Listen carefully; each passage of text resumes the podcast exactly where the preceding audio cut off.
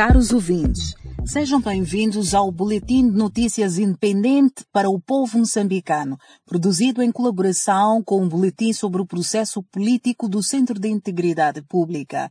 Nesta edição, começamos com um ponto de situação do recenseamento eleitoral rumo às eleições gerais de outubro. Na segunda parte, os seguintes destaques. Samedo sugere expulsão de Nilce do partido Frelimo. Autoridades moçambicanas detêm Helena Taipo. Governo diz que vai pagar uma das dívidas ocultas.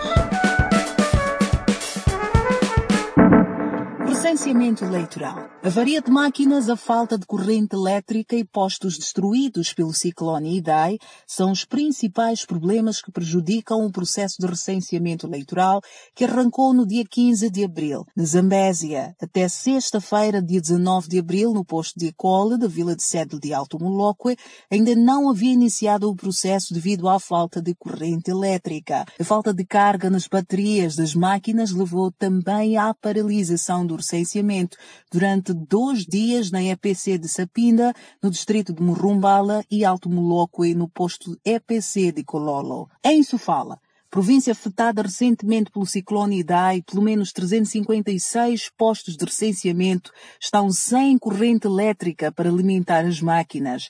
O diretor provincial do STAI, Jorge Donquene, disse que 100 novos kits serão recebidos para postos que não têm eletricidade.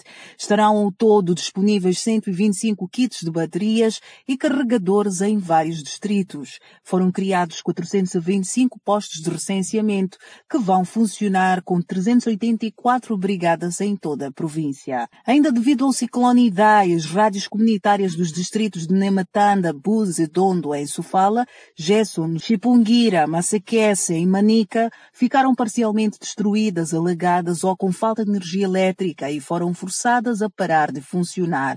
Face à situação, várias pessoas nos distritos mencionados estão privadas de acompanhar notícias através das rádios comunitárias, que é para muitos o único meio de comunicação disponível. Em Cabo Delgado, os postos de recenseamento da EP1 Moangasa EPC Moenguede, EPC Maculo, EP1 Chuculqua, EPC Marere, EPC Calugo, EP1 Limala, EP1 Nazimoja, EP1 Luchete, localidades do distrito de Mocimboa da Praia, província de Cabo Delgado, que tem sido frequentemente afetado por ataques armados desde outubro de 2017, não estão a funcionar desde o início do recenseamento. O STAI local tem três carros com material de recenseamento em Pemba para deslocar a estas localidades de Mocimboa da Praia, mas aguarda a escolta policial de intervenção rápida, segundo disse o técnico do STAI. Esta revista do processo eleitoral foi produzida em parceria com o Centro de Integridade Pública. Fique ligado à segunda parte do noticiáudio com os destaques. Samid sugere a expulsão de Flip News do partido Frelimo. Autoridades moçambicanas detêm Maria Helena Taipo. Governo diz que vai pagar uma das dívidas ocultas. Os desenvolvimentos. Samora Machel Júnior, mais conhecido por Samito, filho do primeiro presidente de Moçambique independente, Samora Machel, sugere que o atual presidente da Frelimo seja expulso do partido por estar a violar normas. Numa carta enviada ao Comitê de Verificação do Comitê Central do partido, em resposta a uma nota que acusa Samito de ter violado os deveres de membro da Frelimo, quando foi cabeça de lista da Judem nas recentes eleições municipais em Maputo, diz que a culpa foi de News, assim como secretário-geral Roque Silva, que não respeitaram a vontade das bases do partido. Samito, segundo a Carta de Moçambique, acusa Nilce de estar a manipular o partido para instalar um regime de pensamento único que só segue as suas vontades. Ele diz que Nilce, juntamente com Roque Silva, não aceitam receber críticas e não gostam de diálogo. Em uma longa carta, Samito diz que Nilce violou os estatutos do partido ao apontar a dedo sem eleições os primeiros secretários das províncias de Niassa, Nampula e Cidade de Maputo, que ocupam os cargos desde outubro outubro. Por essa razão e outras, Samito exige que o Comitê Central do Partido suspenda a news da liderança e chama atenção ao Comitê de Verificação que investigue news se é fiel ou não aos princípios do partido. A antiga Ministra de Trabalho, Emprego e Segurança Social, Helena Taipo, foi detida na terça-feira em Maputo, no âmbito do processo em que é acusada de ter recebido 100 milhões de meticais do Instituto Nacional de Segurança Social. De acordo com a Carta de Moçambique, Taipo foi também detida com Lúcio Sumbana, filho de Fernando Sumbana, antigo ministro da Juventude e Desportos.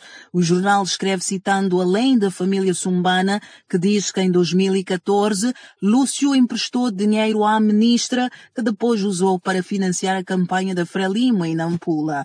O jornal Dossiês e Fatos já tinha publicado no ano passado que dinheiro desviado pelo INSS fez parte de um esquema para financiar a campanha eleitoral do partido Frelimo. O governo Moçambique diz que vai pagar uma das dívidas ocultas à da empresa MAM, logo que o processo de negociação para tal for concluído.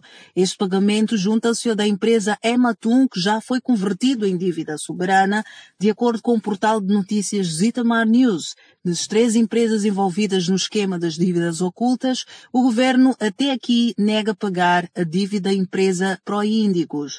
Foi assim que em fevereiro o Estado moçambicano submeteu um recurso ao Tribunal de Londres exigindo a anulação da garantia assinada por Manuel Shank sob a dívida da Proíndicos. Por sua vez, a empresa que se beneficiou desta garantia, chamada Privinvest, também submeteu na semana passada em dois tribunais diferentes na Suíça e França um processo contra o Estado moçambicano exigindo que seja indemnizada pelo fato da Proíndicos não ter cumprido com o contrato assinado. Esta foi mais uma edição do Notícia Áudio. Fique ligado aos nossos canais do Telegram e WhatsApp e dê um like à página de Notícia Áudio do Facebook para que receba mais notícias semanalmente. Fique atento à próxima edição.